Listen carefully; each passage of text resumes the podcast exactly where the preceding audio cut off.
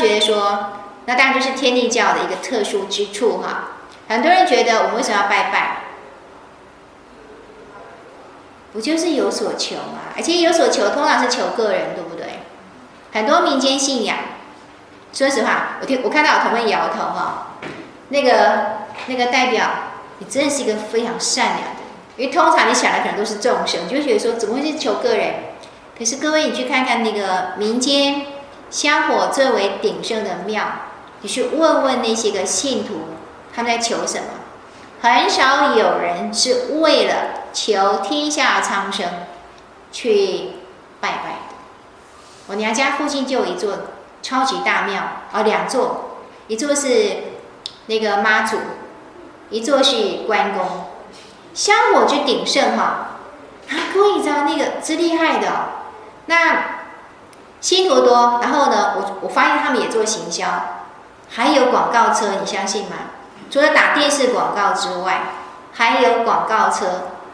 像我原先住的地方是那种有点像乡镇的地方，不那么就是不是那种很都市的地方，都有广告车来讲我们什么庙什么时候办活动啊，所以各式各样的活动。那我娘家那一座妈祖庙呢，还有一个，他每年还还做什么活动哈？抛绣球哈，未婚男女联谊抛绣球啦，然后呢求月老，诸如此类很多，所以年轻一辈完全知道，就是。都知道这座庙，时不时就大塞车，就大塞车。那个跟我们天地教哈教院现在的门可罗雀哈，那真的差很多。可是你问他们去庙里面干嘛？当然都是求个人，都在求个人。绝大多数的庙宇那种信仰就是在求个人。所以呢，天地教很奇怪的就是哈，你要说它奇怪也可以，说它特别也可以。我们基本上呢，诵告都是先求。天下苍生哈，那所以各位可以看到，即使是像天人亲和那样，跟仙佛有直接感应的这种管道，我们的教纲都还讲得很明白。我们为什么要天人亲和？各位念一下那那那六个字：传布天地真道，对不对？是不是很明白的讲？我们还是会能够传布天地真道哈。那跟一般所谓的信仰。那种盲从盲信，反正就来拜，就求你自己哦，其实是不一样的。所以呢，我们可以看到《廿字真经》里面就会讲到：朗开经文，普化沉沦，彻悟大圣妙，彻悟大圣完全了解真正的道理是什么。那在《廿字真经》这一段，他讲就是不灭不生，生命是无限的。所以新境界的诗人就讲：在此自然界，生化不息，精神物质同样不灭之循环过程，物质是不灭的。物理已经证明它，然后呢，精神呢，同样是不灭的，所以呢，人我们的心灵会在整个世界里面不断的生死生死，不断的循环。好，哥，这个你信吗？你信吗？我先讲一个，因为今天讲的很硬哦，我看大家有点吃不消。我来我来说一个啊，各位其实所谓的轮回，天地教讲不讲？我们也讲。我们只是不是一直用这两个字而已，但基本上天地教的整个教义是有这个概念的。我们只是说呢，人的性灵可能从人跑到没有动物、植物，升到植物，升到矿物。天人亲和真经其实就讲，我们我们的性灵、我们的核子是有可能跟其他的物质体结合，或是其他的生命体结合，那种低阶的生命体结合。是有这个可能的。那各位，你有没有印象哈？就是已经到一二十年的时间，就在美国有一个医医学博士，姓魏斯的，叫魏斯医生，有没有？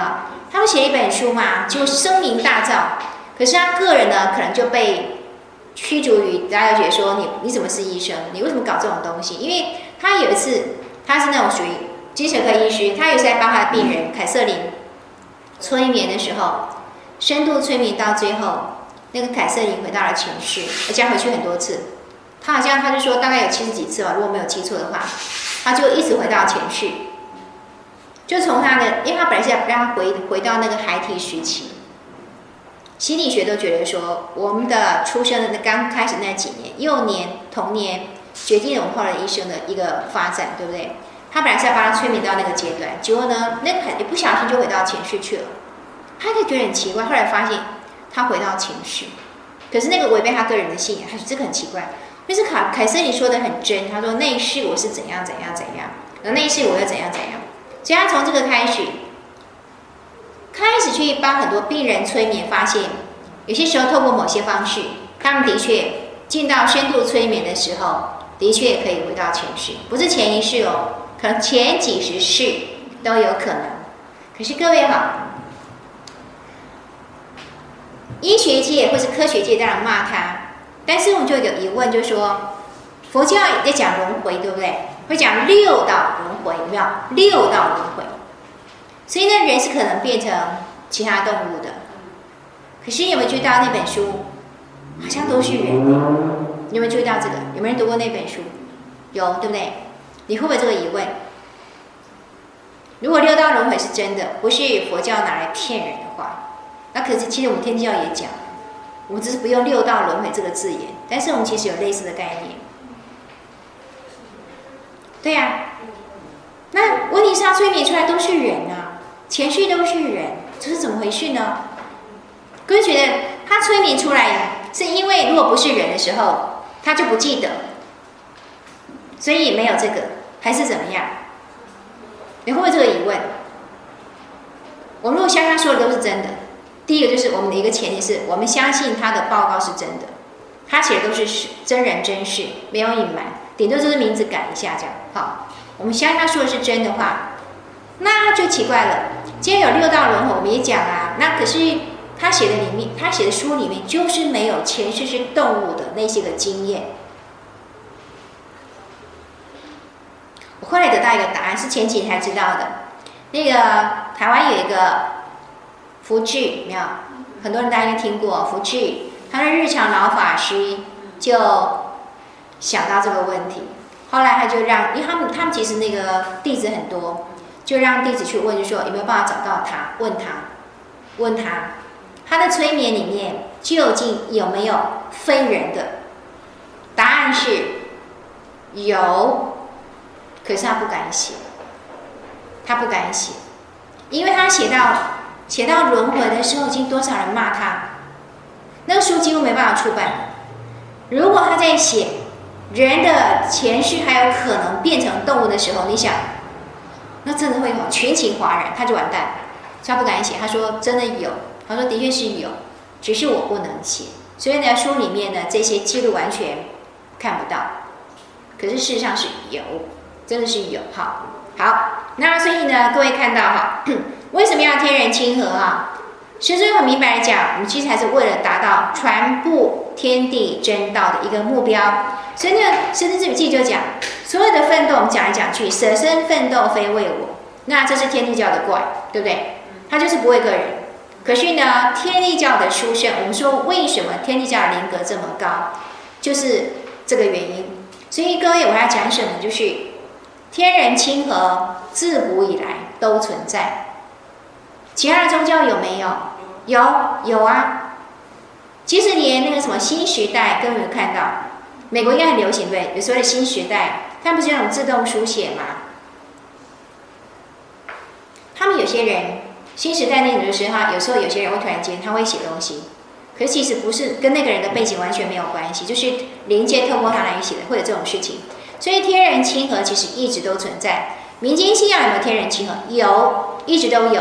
只是呢，层次很低。他们可能通的比较低的天界，甚至有一些所谓的，我们认为那个已经不叫天界的，是属于地曹的，都有可能，或者什么精灵什么都有可能。他们就是痛的是这个。那所以呢，早先师尊在华山的时候，各位最早就是黄维道，因为上了山，华山有时候有点无趣，对不对？就跟维生下，他们就开始玩玩那个碟仙，就玩玩一玩之后，他们玩过那个东西啊，玩过碟仙。后来被师尊知道，师尊说：“干嘛？为什么玩那个低阶的东西？要玩就要玩怎么样？要请高阶的，不要玩那种低层次的。”所以后来开始进行天人交通，哈，才有后续，到就是有《新境界》这本书，是这样来的。然后甚至呢，还有什么？我还听过很有趣，就是说，我们那个以前有一个，就是五期高教版，我们的天人文化那个圣训啊。那个接的那个师生叫做桑敏接，专门接天上圣训的那个士绅哈，他的道名就叫接。那有一次呢，沙弥自己有讲哈，师尊写了写了一一幅墨宝给他，写了一个佛，他说你要接就给你接一个大的，那意思是说就是要接更高灵界的层次的讯息，我不要接那种低阶的。所以天地教的天人交或者天人亲和，其实真的是别的宗教不是没有，只是呢，基本上天地教接的讯息或是我们去亲和的天界是属于高阶的天界，差别在这边。我不想跟大家讲，我就说像我们天地教复兴之后的第一个天人交通的士生叫连光统，他就是他本身的职业就是合作金库的一个经理。那早先他们家其实就是有设卵堂。他就是可以服卵的。那一直到天地教复兴之后，那个原先跟他配合的那个仙人，才跟他说：“原来我待的天界叫做南天，是所有的天界里面最低的，最低的。”他说：“我以为就是这个，这个就是所有的天界哈。”他完全不知道还有别的天界跟他平行，还有什么冬天什么天，他完全不知道。然后他更不知道，原来南天是最低的，往上还有不晓几层天几层天，是因为连光筒开始接天人交通的那种圣训以后，他才知道原来啊，我待的地方有点像，也不能说是什么，就是是最低阶的。所以呢，天人交通，说实话，天人交通不是天教，只有天教才有，不是唯一的。但是呢，天地教的因为灵格的关系，我们接的。天人交的讯息是更高天界，差别就在这边哈。好，然后呢，跟我们来看到这个天人亲和真经哈。天言天人教主灵力清虚道公为道中弟子等天人演说，来各位念一下，演说什么？天人亲和感召应声大道，龙凤来舞，旭华老照。后面那两句在讲。讲经的背景哈，各位天人亲和其实就是感召应声，所以天人亲和整个就在讲什么？讲感应，人如何呢？适当的发出亲力而得到天界的回应。所以新境界很明白的讲，其实亲和我们讲亲和就是传统说的感应啊。好，那各位我们可以看到天人亲和真经啊，它是典型的基本经典，所以呢会有一一尊仙佛在问。然后呢，另外一尊仙佛在回答，所以对它就是一个很适当的分段。那仙佛的提问就是那一段的提纲，各位这样去看哈。还有就是呢，所以我要说的是哈，因为我们的基本经典，尤其如果一般平常没有读文言文习惯的同分啊，通常没有啊，对不对？现代人很少人在读文言文哈，所以其实在读的时候会还蛮辛苦的，可能不太知道究竟经典在说什么。所以呢，除了诵经之外，其实我鼓励同学去可以读经，那也不要急，就是一次呢，因为有时候读多了，读到最后，因为看不懂，然后看不懂之后，其实就开始昏沉，有没有？这种经验应该有，对不对？读到最后就开开始糊里糊涂的哈。所以建议大家说，可能一次读一段，可以反复读某一段。那诵经呢是一次要诵整本，但是呢，读经的时候是可以，比如说你可能读过一遍之后，回头读某一段，慢慢读，慢慢读，慢慢去体会。那慢慢的可以读出一些滋味来，因为一次读很多，说实话，像以前我在学我那个教的那个学校，基本上就是那种所谓的明星学校，那学生都还蛮优的，那一天到晚读文言文，但是呢，一样，你一次要教他很多东西，他们其实没办法消化，所以其实自我自己也是一样，有些东西比较陌生的话，你一次要读很多，我读不了，可是呢，化整为零，一次读一段，啊，因为提纲很清楚，先佛在提问。那个提问基本上就是这一段的大要，就慢慢去揣摩。那仙佛究竟在教些什么？那各位传统的赋呢？所以传统赋哈，其实也是这种，都是一问一答，一问一答。那通过问的时候就知道说，哦，这一段呢，它的提纲是什么？它的重点是什么？哈，好，那教主升座曰：浩浩无痕，清清天际，美伟大哉，复道在您。之中闲谈生和，渺茫十大天人，贯悉连气，无为之有为。各位复道在您，其就是天地。简单讲就是天地。所以呢，这句这一段话呢，讲讲讲就是教主做完那个讲座以后，就很想说，哇，你看整个天地间、大宇宙之间哈，其实都有一种生合的作用，透过生合的作用，就怎么样孕育了十大天人。那彼此之间，有形宇宙、无形宇宙之间，或是呢各大天人间，其实有一种气的联系。那无为之有为，可是无为不是什么都不做，而是说它就是完全合乎自然规律的，他自然而然就会创造出这些哈十大天人。好，而是时弟子中有崇道主宰者，即从座瞻仰，且复与教主曰：“各位还记得吗？我们上次讲奋斗真经，谁提问？”从人主宰，你或是从人教主，对不对？通常都是他，但是我们就会看到哈，亲和真经跟平等真经就换，主要是崇道主宰，这个是世尊的园林哈。那有崇道主宰者，即从座瞻仰，其父与教主曰：“是大天际无痕无迹，是生之和妙运其弱。”再次强调生和的作用，只透过生和的作用。所以呢，产生十大天人，那这个我们实在很难理解，昧盲目。像我们这样，我们是很难理解。所以呢，请教主是不是帮我们解释一下？没有，就有人替我们问，对不对？哈，就会有仙佛替我们问啊。然后各位，我们来看一下啊，什么叫生之和？哈，什么叫和？和的意思是配合，或是调和的意思。那所以呢，我们传统会讲一阴一阳之谓道，中华眼熟，对不对？易经系辞传的话，一阴一阳之谓道。我们待会再拿八卦跟大家解释一下。然后呢，新境界就会讲，生命之来源必须宇宙间两种基本质素之调和，即核子与电子之适切配合，方能产生低级物体之生机以及高级物体之生命。哈，然后呢，各位来看一下哈，什么叫一阴一阳之谓道？哈。所以你现在听到八卦两个字想到什么？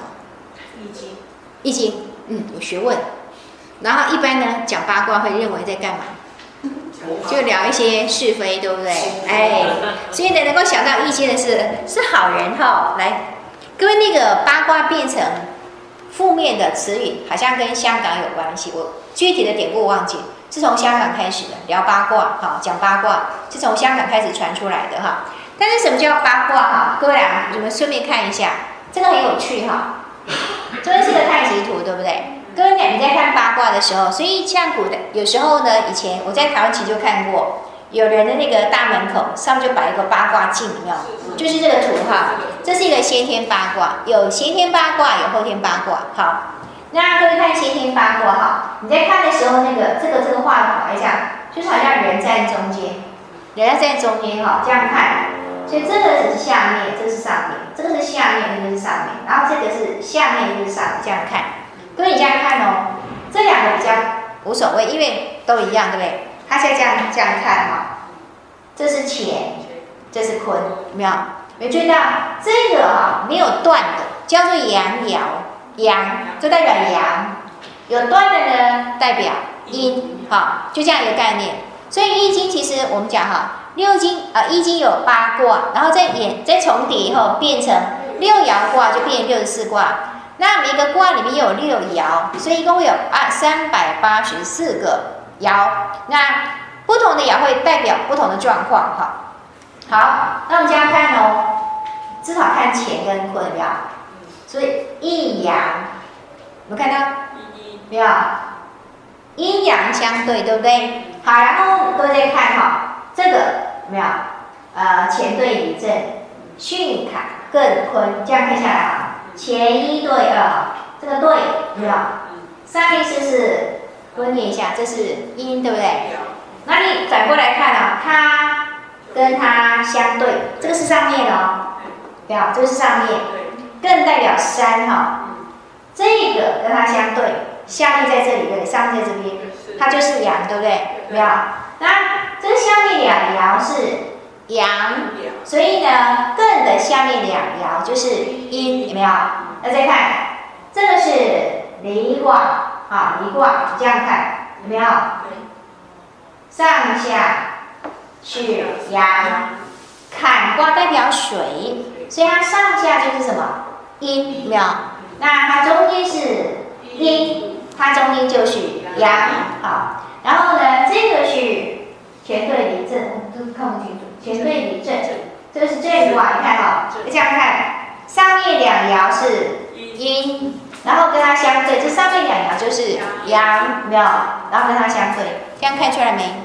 我们从八卦来看的时候呢，对啊，从八卦来看的，这是一种一阴一阳的解释。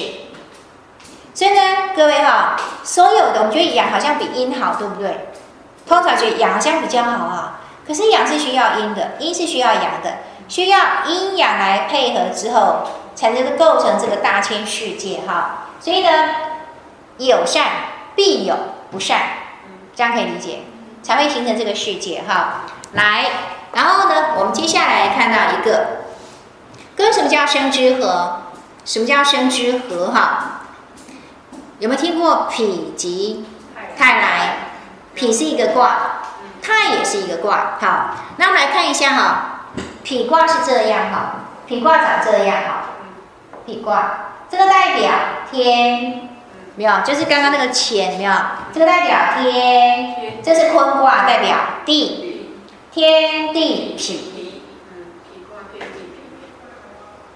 我们讲否极泰来，所以哪个好？否还是泰？泰好，对不对？可是地，你看那个泰长怎样哈？泰刚好颠倒过来没有？地天泰，上面是坤卦，下面是乾卦，就叫定天泰，这个是好的哦。这个是不好，否极没有。讲更白就是呢，倒霉到极点的时候呢，突然间就一切呢就变好了哈，这是大白话。可是它天地否为什么不好？为什么天天在上面，地在下面不好？反而是地跑到天上面去哈。所以那个《易经》的一种解释就是说，这个是这样子啊，天地啊，天本就在上面对不对？地本就在下面，所以这是呢，两者没有办法交流。可惜。因为呢，通常地气是往下，天是往上，对不对？阳气是向上，所以呢，这两者我们看到天地交啊，天地交好，而万物通，上下交而齐聚同，这是要交流。所以为什么讲我们天地交常常讲，我们要去跟同分怎样亲和？没有亲和，就是有这种流通啊交流的作用在里面哈。好，那各位来看到哈。个人的生和是什么哈？各位抱歉，它就是很硬哈，有些东西很硬哈，你会不会难受？把《新境界》读一读哈，其实，哎，我我要说的是，我刚开始读《新境界》的时候，觉得哦超痛苦，那什么东西哦，很想把它扔掉哎。可是后来，我就记得我上一次来来洛杉矶的时候。其实我就随身在飞机上读的其中一本书，其实就是《新境界》。然后那一年哦，我想起来，那一年还还是我那个北大硕士班的毕业的那一年。所以那时候，我就记得那一年去考试的时候，去论去那个论文答辩的时候，我飞北京的时候，就是唯一带一本书，就是《新境界》。你就慢慢就发现里面有好东西了。可是那真的要读很多遍之后，才有可能读懂了。然后各位可能觉得我很坏心哦，怎么叫你读那么难的书哈？各位哈，还有这样就是，如果你每次都从前面开始看，那看到物质那一部分没有？因为它里面就特别难，你到那一段就大家就死在那边。然后呢，下次又从头开始看，到那那一段你又死在那边，然后第三次就不想看了。通常都是这样，所以呢，建议大家说，那那一章真的很难，你先不要看，先把序论读读之后呢，就随章，就是可能跳着看，跳着看。他在观念大家差不多的时候，跟他亲和的差不多了。其实我觉得书像人一样要亲和。第一次读读不懂，第二次读不懂，三遍、四遍、五遍下去。各位，所以古人会讲书读百遍，其义自现。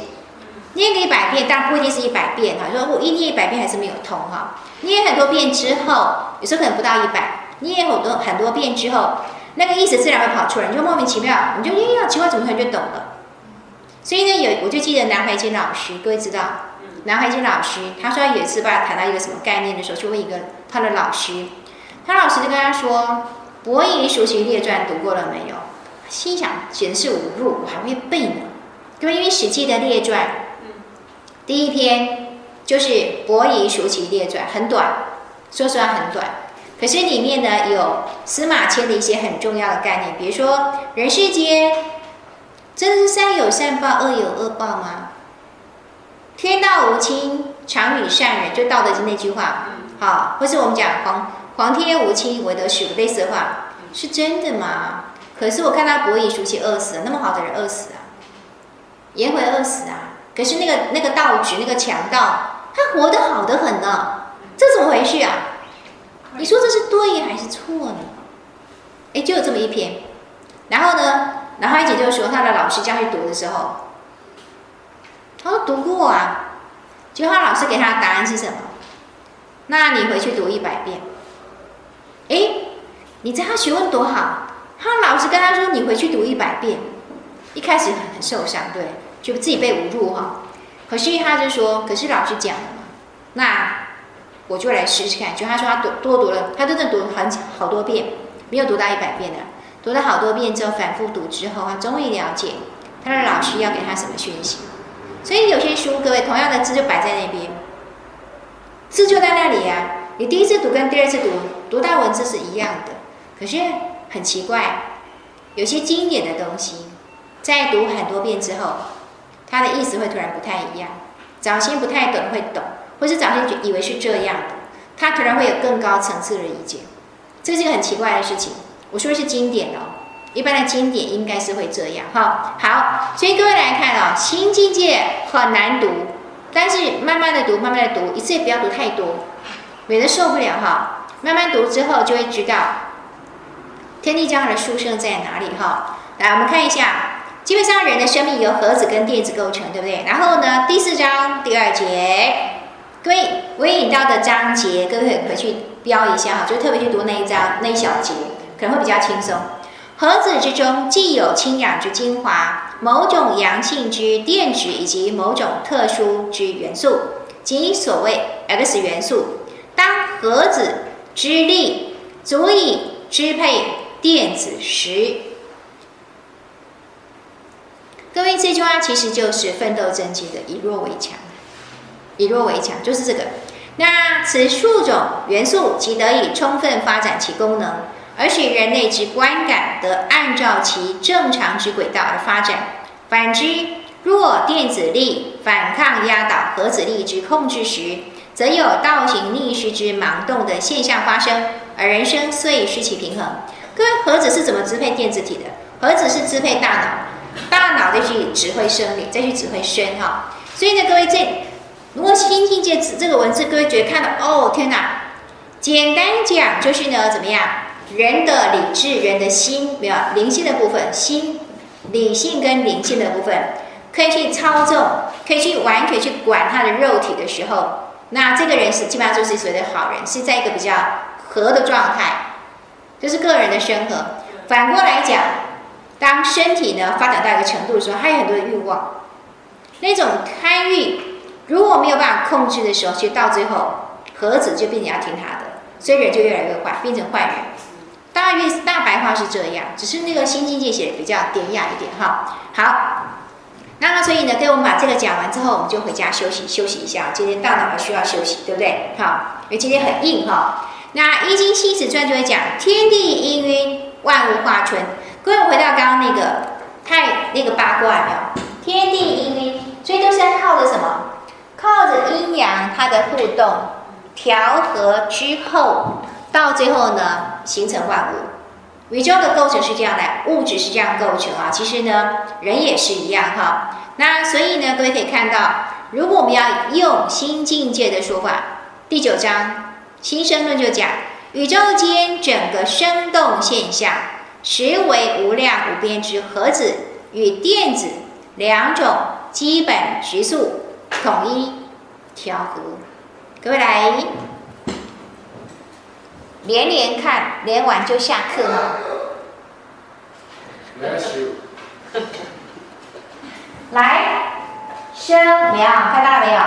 生和生动现象有没有？那需要什么？核子跟电子两种基本植素统一。调和，所以缺一不可，缺一不可，阴阳都是必要的。好，我们今天就在呢，阴阳都是必要的这个结论当中结束今天的课程。好，祝福各位回家一路平安。好，谢谢大家。